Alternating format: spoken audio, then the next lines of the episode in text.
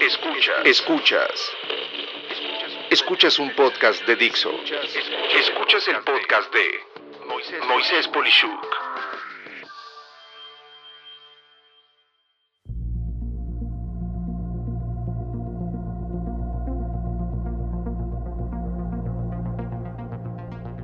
Amigas, amigos, un gusto estar con ustedes en esta entrevista en plena época de lo que sería la pandemia del coronavirus. Como ha sido objeto de mi inquietud, de mi angustia en varios episodios, tanto en mi blog como en mi podcast, he hablado de la desgracia y el, peligro que tiene el tema de no estar con eh, las medidas adecuadas de lo que creo que va a ser peor que la pandemia, y que es precisamente el tema de no estar ejercitándonos como acostumbrábamos, sea lo que hiciéramos cuando estábamos activos. Ahorita nos hemos visto forzados a estar recluidos y pues creo que esto va a ser un problema y para ello les tengo una eh, persona muy conocida y respetada por mí. Yo lo llamaría uno de los mentores más importantes en la etapa actual de, de mi vida, que es la doctora Verónica Sánchez. Pero un gusto estar contigo el día de hoy.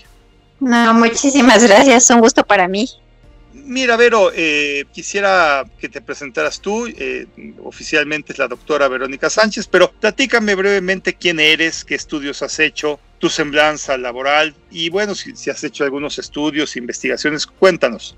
Pues bueno, yo estudié este, medicina en la UAM de Xochimilco. Posterior a eso, especialidad en medicina de la actividad física y deportiva, como aval en la UNAM el primer lugar en donde empecé a trabajar fue en un centro de rehabilitación biónica y robótica, en donde trabajábamos rehabilitando a pacientes, por ejemplo, de enfermedad de Parkinson, de esclerosis múltiple, personas con secuelas a lo mejor de un traumatismo cráneoencefálico. Y pues ahí lo, apasionante era implementar al movimiento como parte de, una estrategia para que ellos recuperaran su calidad de vida y que pudieran en algunas ocasiones pues insertarse al, deporte como una estrategia para estar mejor. Y ahí solía hacer como pruebas físicas de ver la capacidad aeróbica, fuerza, velocidad de reacción, pero en realidad desde yo creo que el servicio social fue donde me di cuenta que a mí lo que me gusta ver es la, la parte de promover estilos de vida saludables y mantener sanas a las personas. Entonces, a mí me apasiona mucho el que las personas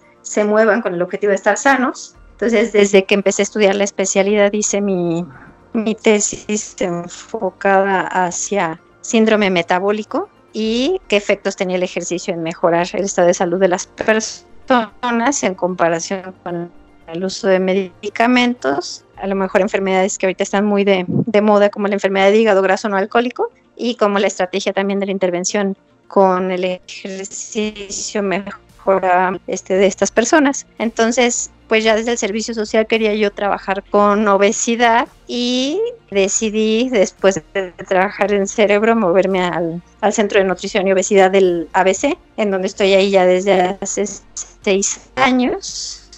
Normalmente lo que yo hago como especialista es prescribir y dosificar ejercicio en posoperados de cirugía bariátrica o en personas que quieren un manejo conservador, acompañarlos pues en ese proceso de, de cambio de estilo de vida. Excelente. Y bueno, hablando un poco más de también eh, esta parte de tu promoción, Vero, en cuanto a toda la actividad que haces, ¿tienes alguna presencia en redes sociales para las personas que quisieran pues saber hacer algunos ejercicios, etcétera? Eh, sí, me pueden encontrar tanto en Twitter como en el Instagram como MD Vero Sánchez, todo con minúsculas y de corrido, este, y es el mismo para Facebook.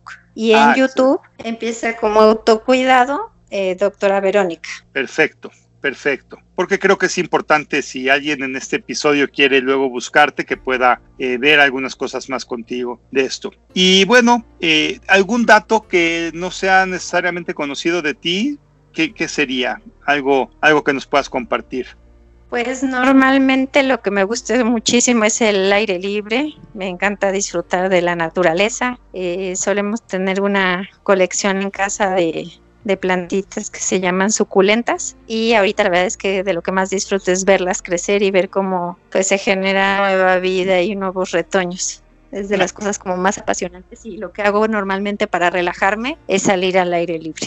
Excelente, excelente. Oye, pues pasando a, unos temas que creo que nos van a interesar a todos con este tema, pues no solo de la pandemia, yo creo que la epidemia más fuerte que hay hoy en día en México y probablemente en otros países es la obesidad, ¿no? Nuestro estado sedentario, como decías, que es lo que a ti te apasionó, es lo que lamentablemente a muchos nos ocurre. Entonces, ¿podrías decirnos el impacto entre personas que hacen y no hacen ejercicio? En especial si puedes explicarnos los efectos irreversibles del sedentarismo y cuándo ya no hay marcha atrás o qué tenemos que preocuparnos cuando esto sucede. En realidad la, parte del ejercicio eh, favorece que las personas tengan buena calidad de vida. Entonces, lo preocupante en la actualidad es que eh, en los niños, por ejemplo, no se está desarrollando una cuestión que le llaman como alfabetización física, que es que desarrollen esas habilidades psicomotrices básicas para poder tener un buen desempeño este, psicomotor. Entonces, estamos encontrando ya niños en los que no se fomentó los movimientos esenciales, como sería saltar en un pie, lanzar una pelota, este, cachar, eh, o también poder eh, utilizar a lo mejor una raqueta, o saltar o correr. Entonces, esto es muy preocupante porque se ha demostrado que en los niños, si no se favorece el desarrollo de estas capacidades básicas, esto va a impactar en cómo se desempeñan a nivel escolar. Entonces ahí van a tener mermado cierta parte de su desarrollo este, físico y de su desarrollo cognitivo. Si esto lo trasladamos a lo mejor a generaciones que ya están, eh, que son adultos, adultos jóvenes, pues a lo mejor ellos sí tuvieron este fomento de, esas capacidades en la infancia, pero actualmente si no se están moviendo, están generando que tengan un envejecimiento, digamos, no exitoso. ¿Por qué? Porque la parte de la falta del movimiento va a desencadenar que se les aparezcan más enfermedades crónico-degenerativas como diabetes o hipertensión o hígado graso, síndrome metabólico y van a presentar enfermedades en etapas más tempranas de su vida, a diferencia de las personas que se han mantenido haciendo ejercicio a lo largo de toda su vida. Entonces es muy interesante ver cómo, por ejemplo, adultos mayores que hicieron ejercicio toda su vida tienen mayor cantidad de masa muscular y mayor cantidad de densidad mineral ósea, incluso cuando se les compara con sujetos jóvenes que han sido sedentarios a lo largo de su vida. Y esta parte que mencionas de cuando no hay marcha atrás, en realidad a mí no me gusta decir que no hay marcha atrás, ¿no? Porque en realidad el ejercicio funciona en diferentes etapas de la, de, la vida del estado de salud de una persona. El ejercicio puede estar como promoción a la salud, que sería para mantener sanas a las personas, se puede utilizar como prevención de enfermedades cuando hablamos de alguien que ya tiene un estado a lo mejor de prediabetes o de prehipertensión o un problema de sobrepeso u obesidad y que todavía no tiene una enfermedad completamente instalada, se puede utilizar ya que se tienen las enfermedades como una forma de coadyuvar en el tratamiento para que tengan como menor ingesta de medicamentos y que puedan tener mejor calidad de vida. Y se puede utilizar también en una etapa digamos, en una cuarta etapa que sería de rehabilitación, en donde a lo mejor cuando ya están instaladas estas enfermedades, lo utilizas para que la persona pueda tener mejor calidad de vida y regrese a lo mejor a una etapa en la que no necesita tantos medicamentos para controlar su enfermedad. Entonces, eh, lo que siempre decimos nosotros, ¿no? El ejercicio es para cualquiera y en cualquier momento podemos entrenar cualquier capacidad. Entonces, no es que si empiezas a hacer ejercicio, regreses a ser el que eras a tus 20 años, ¿no? Pero sí puede ser la mejor versión de ti mismo a la edad que tienes actualmente. Qué bonito está eso, o sea, ser la mejor versión de uno mismo y, sobre todo, como tú dices, no es, no es magia, pero sí es, no, es que no vamos a envejecer, sino la calidad que vamos a tener cuando lleguemos a, ser eh, ancianos, ¿no? ¿Quiénes son las personas eh, con más riesgo a tu juicio por no hacer ejercicio y que además no se dan cuenta de ello. Estoy pensando, por ejemplo, en estudiantes o en ejecutivos de cualquier edad que pues creen que están bien, pero realmente no lo están. Sobre todo eh, hay que identificar las etapas a lo mejor de la vida donde se disminuye eh, de manera voluntaria o a veces hasta involuntaria el, el, movimiento. Entonces, normalmente desde la infancia los niños suelen ser muy activos y al momento que se llega a la adolescencia existe una disminución en el grado de actividad que tienen. Entonces ahí tenemos una etapa vulnerable. Eh, algo que se dice muy fuerte es que en la etapa preescolar es donde se desarrollan los hábitos saludables. Entonces es donde tienes que instalar a lo mejor en los niños el que encuentren placentero el movimiento, el que lo relacionen con, con risas, con carcajadas, con momentos de bienestar para que al momento que tenemos estas fases como de disminución, como sería la, adolescencia, ellos puedan recordar y recurrir a esas estrategias que a lo mejor en algún momento los mantuvieron bien o los mantuvieron estables. Entonces, esa sería la, primera zona de, riesgo. Después se observa muchísimo en el ingreso a la universidad, donde ya se escoge a lo mejor más en lo que se quiere convertir una persona, y es esta etapa vulnerable por dar prioridad al desarrollo académico, dejando a un lado el desarrollo físico, ¿no? Entonces hay que fomentar también aquí la, parte del autocuidado, que en, que en el desarrollo de una persona no solamente tiene que ver la situación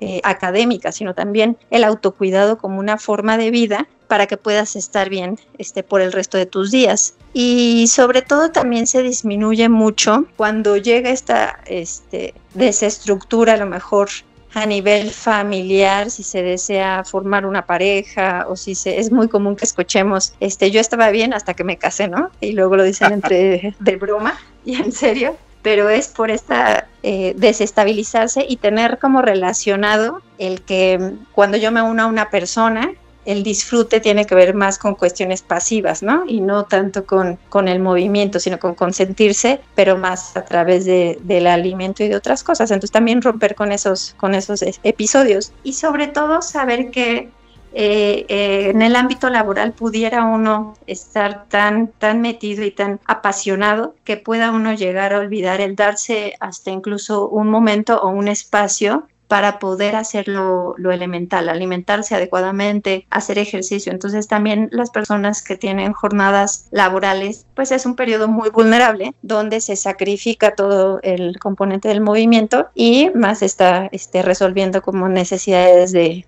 trabajo. Y en la parte de, de mujeres, por ejemplo, en la posmenopausia, es muy común que por la disminución y las alteraciones hormonales eh, ya no encuentren tampoco tan placentera esta situación de moverse y entonces se empiezan a mover menos y eso genera que ganen grasa a nivel abdominal y que tengan incrementados ya otros riesgos, por ejemplo, de enfermedades cardiovasculares. Entonces también sería otro momento en el que, en el que suele haber esta disminución y sobre todo también en la entrada a la tercera edad, ¿no? Mayores de 65 años de edad tienden también ya no a, no encontrar como tan necesario y tan tener esa a lo mejor de placer moverse en comparación como cuando uno es, es niño, ¿no?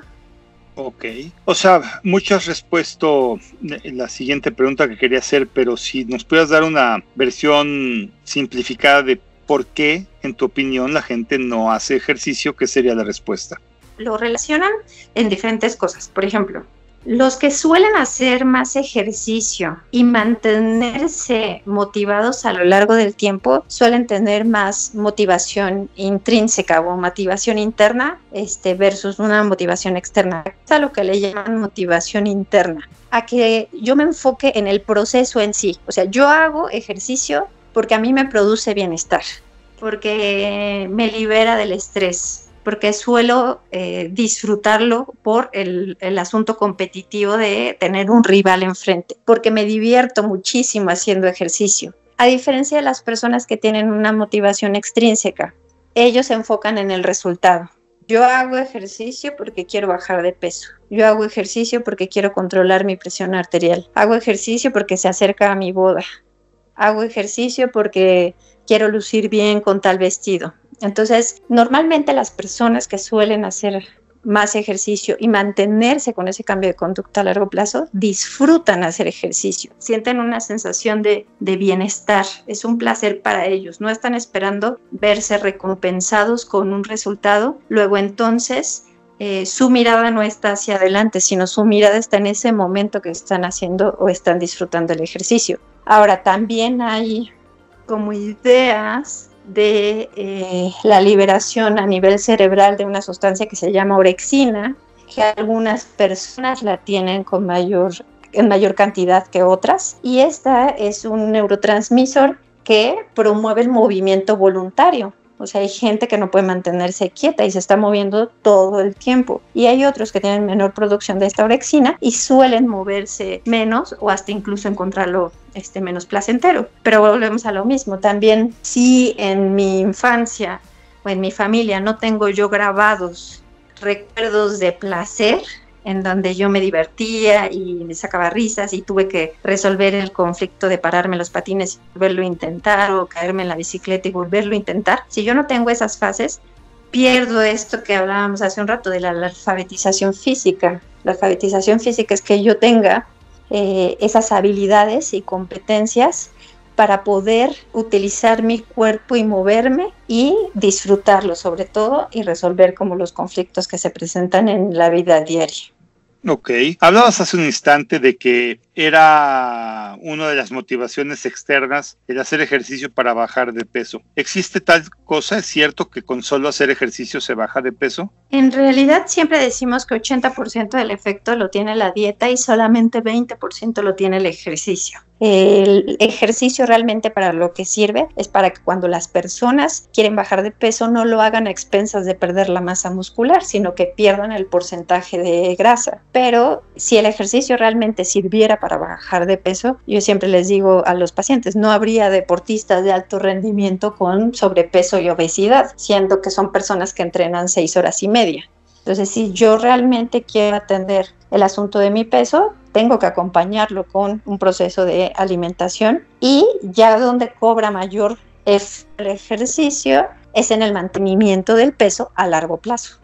Ok, y si habláramos de la gente en el trabajo, ¿cuáles serían los peores hábitos y qué debemos de hacer para cambiarlos? A lo mejor que ya no nos paramos ni siquiera para transmitir algún mensaje con otro compañero, sino que se lo mandamos por el, por el WhatsApp o utilizamos algún Messenger o algún mail. Entonces tenemos que ponernos de pie y al menos eh, activar el metabolismo. Cuando nosotros estamos sentados, los músculos están en silencio muscular.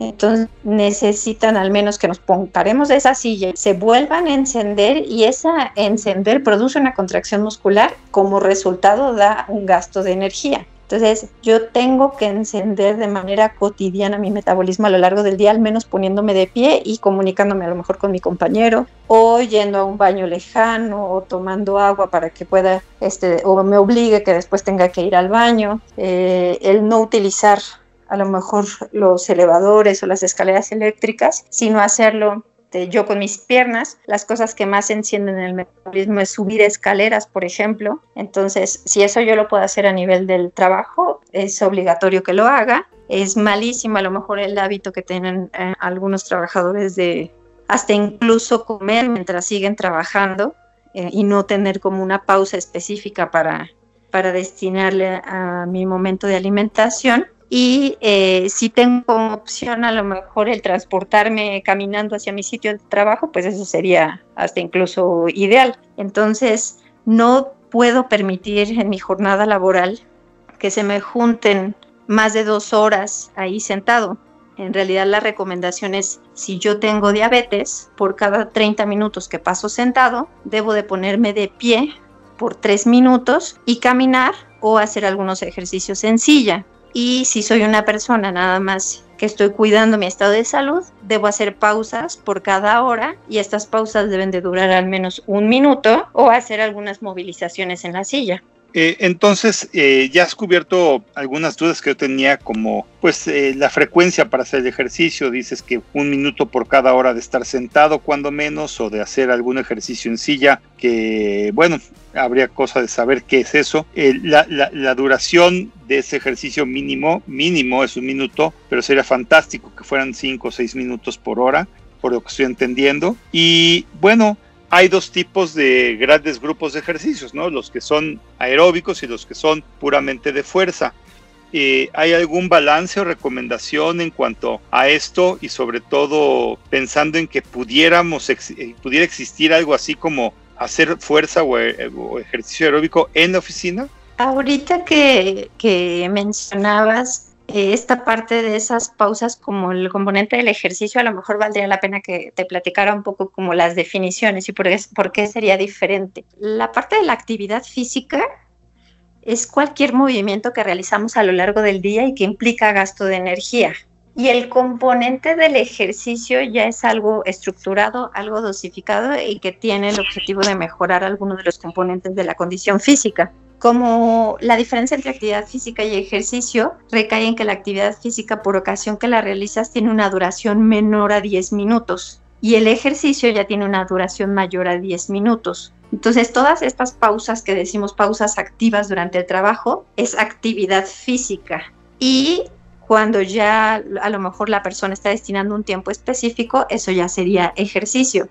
¿Por qué sería tan importante la actividad física a lo largo del día? Porque eh, del gasto energético total que nosotros tenemos a lo largo del día, hay un componente que lo tiene nuestro metabolismo en reposo. Otro componente lo tiene qué tanta energía se gasta por metabolizar los alimentos que estamos ingiriendo. Y el otro componente lo tiene la actividad física. Y la actividad física se desdobla en esos dos, en ejercicio y lo que no tiene que ver con ejercicio. Resulta que lo que no tiene que ver con ejercicio es lo que más impacta en el gasto energético total. Entonces, por eso estas pausas activas de las personas en sus lugares de trabajo son muy importantes, porque eso termina representando más movimiento que el propio ejercicio.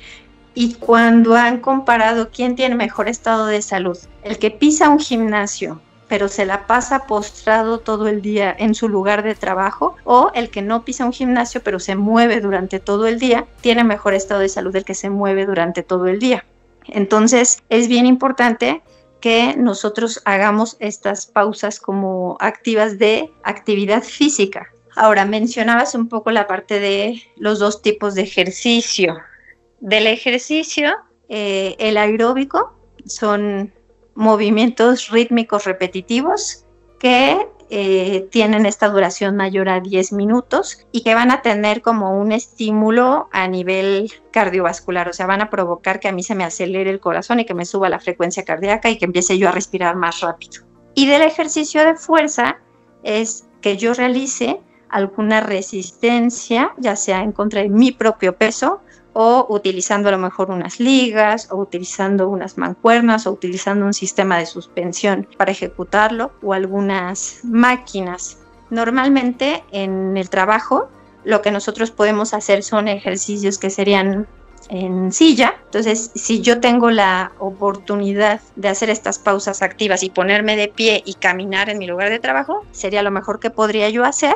Pero si no puedo, dentro de mi silla puedo hacer elevaciones de las puntas de los pies, elevaciones de talones, marchar en la silla, apretar a lo mejor una almohada con las piernas, extender las rodillas, pararme de, puntitas, hacer círculos de tobillos o algunos movimientos con, los brazos. Eh, sí eh, decimos que lo vamos a hacer a lo largo del día, tenemos diferentes modalidades. Estas son las pausas que decía yo que son recomendables, que cada hora sean pausas de un minuto, pero si yo ya quiero que tenga objetivo como de ejercicio, tendría que hacer en tres momentos del día a lo mejor tres caminatas de más de 10 minutos a paso rápido o tendría que hacer algunas series de ejercicios que pueden tener una duración hasta de 7 minutos y ya con eso yo voy a encender al metabolismo.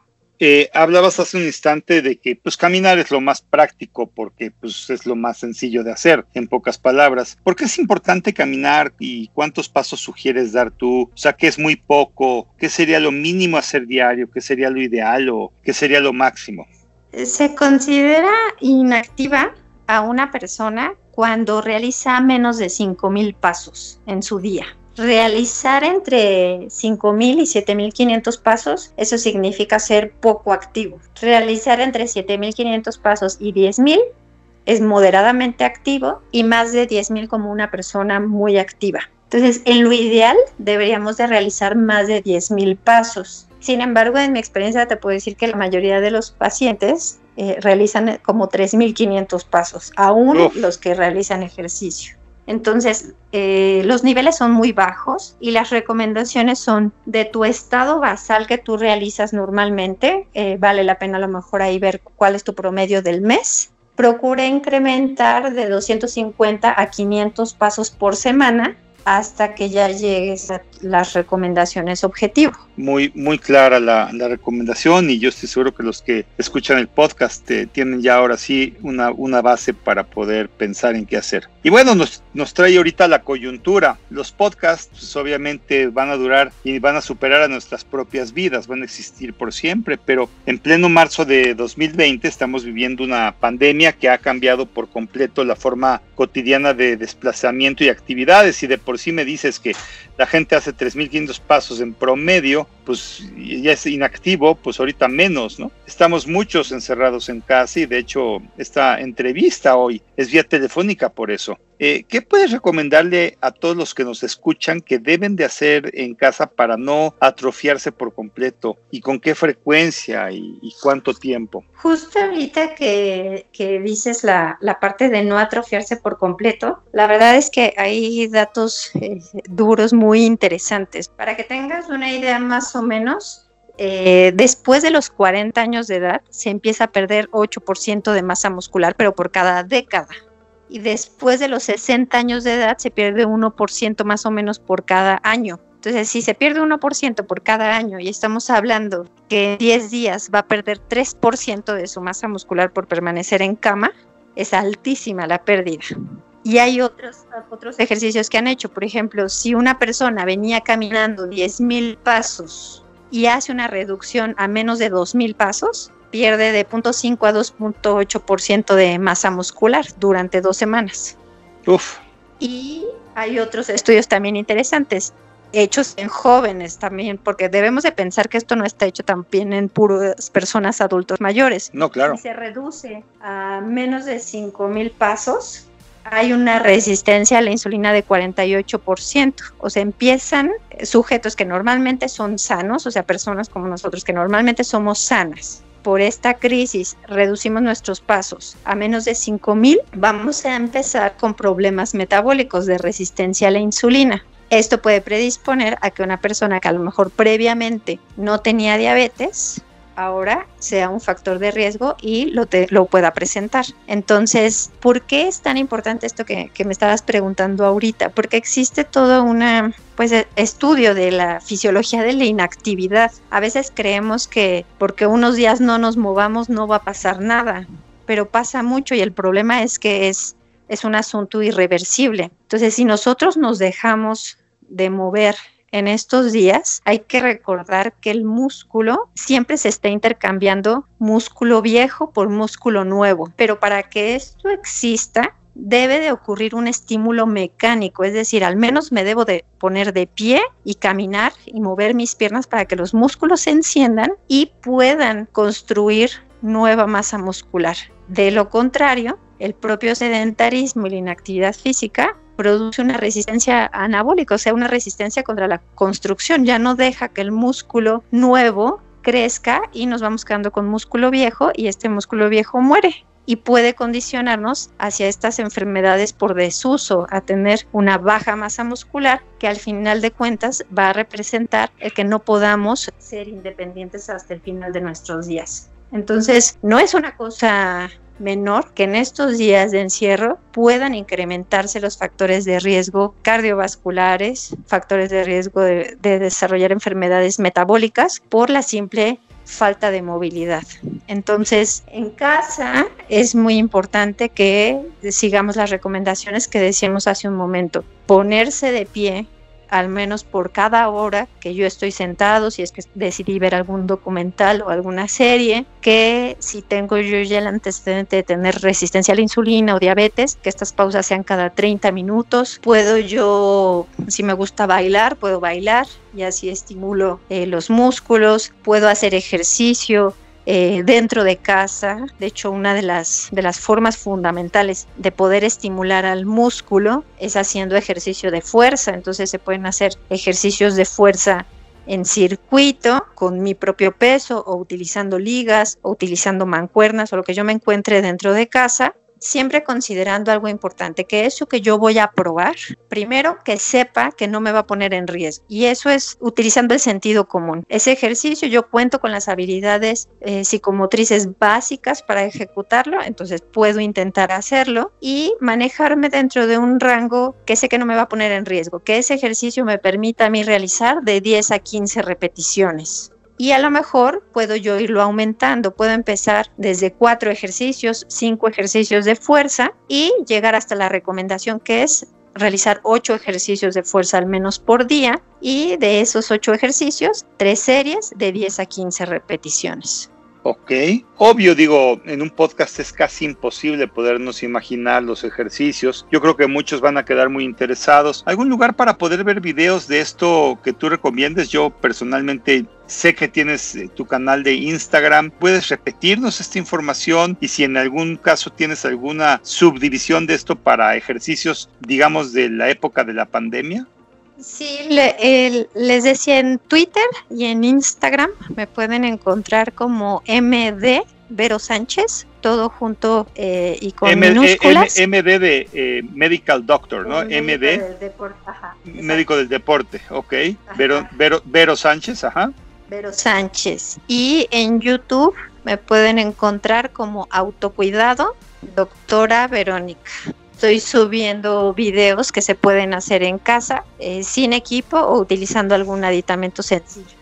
Ah, fabuloso, fabuloso. Y la gente, de acuerdo a sus capacidades, como dices, puede escoger esto haciendo, empezando por cuatro, ir, ir subiendo 10 a 15 repeticiones y, y tres veces cada circuito de lo que decidas hacer, ¿no?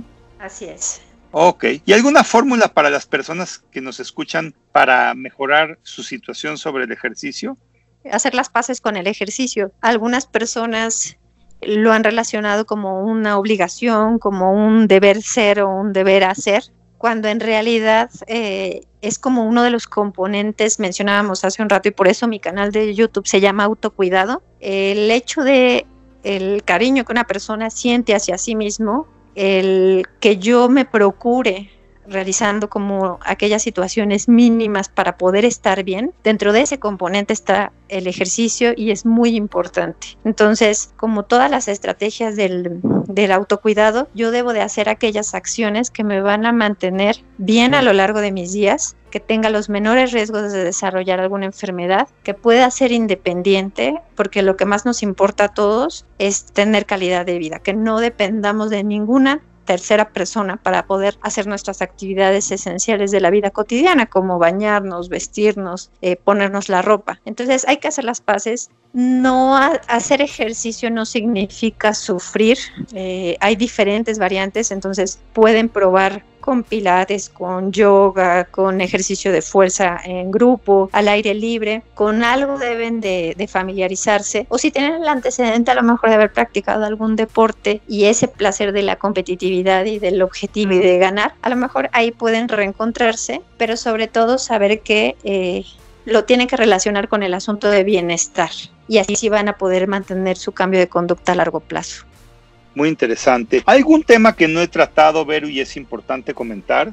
Justo que la, la triada del, decimos nosotros, la triada de medicina del deporte es evitar las conductas sedentarias, aumentar la actividad física y hacer ejercicio. Ese sería el, el, ideal para nosotros. Entonces, como conductas sedentarias se refiere a cuando estamos despiertos, esas o esas actividades que implican muy poco gasto de energía, como estar en la computadora o en el celular o en la tablet. Entonces, en los niños, por ejemplo, es muy importante reducir las conductas sedentarias y con eso mejorará su estado de salud. En los adolescentes también es muy importante disminuir las conductas sedentarias y con esa simple modificación mejorará su estado de salud, hasta incluso su calidad de sueño. Y como la parte de actividad física, ese es movimiento cotidiano entonces hay que hacerlo en todo momento, si se puede como transporte, si se puede como recreación, como convivencia familiar, como una actividad lúdica y tercer componente ya es el ejercicio. El ejercicio, decimos nosotros, es un traje a la medida. El ejercicio ya va acorde a la persona a la que yo tengo enfrente y tiene el objetivo de mejorar alguno de los componentes del estado de salud. Yo hago ejercicio porque a lo mejor quiero que esa persona mejore su densidad de su hueso o su masa muscular o su fuerza o su velocidad de reacción o su potencia o que disminuya los tiempos si se trata de algún este, atleta. Entonces, en lo ideal, nosotros deberíamos de tener esos tres componentes y hay uno como a lo mejor un poco más eh, soñador que engloba todo, que sería la, la, condición física. Y la condición física es esa serie de atributos que una persona tiene o que puede desarrollar y que nos van a mantener con calidad de vida. Entonces, no hay ejercicio ideal. En realidad, yo debo de realizar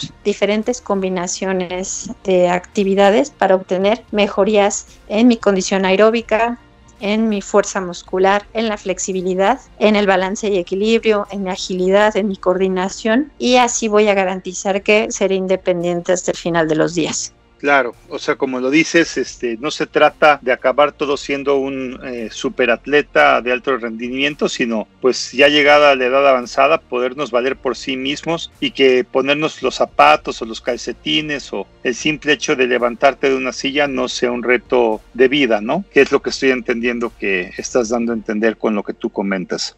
Así es. Y bueno, pues eh, si no hay algún otro comentario que se me haya pasado, pues doctora Verónica Sánchez, Vero como yo la conozco, eh, y amigos, tengo que ser parcial aquí, o sea, yo he hecho esta entrevista a la doctora Sánchez porque yo mismo he sido testigo en mi propia persona de los resultados de las recomendaciones y estrategias que la doctora imparte. Eh, quiero decirles que encontré pasión nueva a mí siempre me ha gustado el ejercicio, pero lo hacía 100% mal y evidentemente con el consejo de ella encontré algunos ejercicios de fuerza como el TRX, que para los que no lo conocen es simplemente unas cintas de suspensión en donde tú cargas tu propio peso haciendo cosas que no te imaginabas que a cualquier edad se podían hacer. Y bueno, eso me ha generado a mí definitivamente emoción nueva, como ya lo comenta. Y en esta época de la pandemia, pues he recurrido a múltiples estrategias, como ella lo, lo ha hecho ver, de ejercicios de fuerza, de mantenerse activos. Y esperemos que salgamos fortalecidos de esto, con mucha masa muscular, hasta más, ¿por qué no? Y evidentemente haciendo lo mejor que es tener salud para no solo nosotros, sino los que están con nosotros y que dependen emocional o económicamente incluso de, nuestra salud. Doctora Sánchez, Vero, muchas gracias por este tiempo que te has tomado amablemente para hacer esto. Eh, yo sé que la calidad del sonido no va a ser la mejor, pero evidentemente la inquietud está ahí y estoy seguro de que muchos valiosos consejos saldrán de aquí. Muchísimas, muchísimas gracias. No, gracias a ustedes por la invitación. En fin, pues te agradezco mucho. Y bueno, yo soy Moisés Polishuk y agradezco que me hayas escuchado. Hasta la próxima.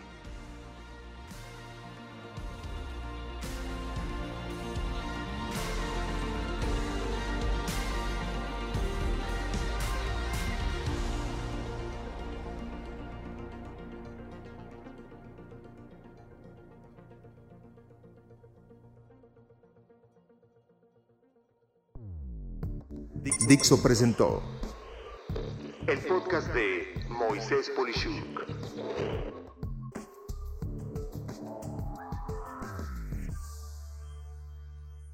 Voz y contenido Moisés Polishuk.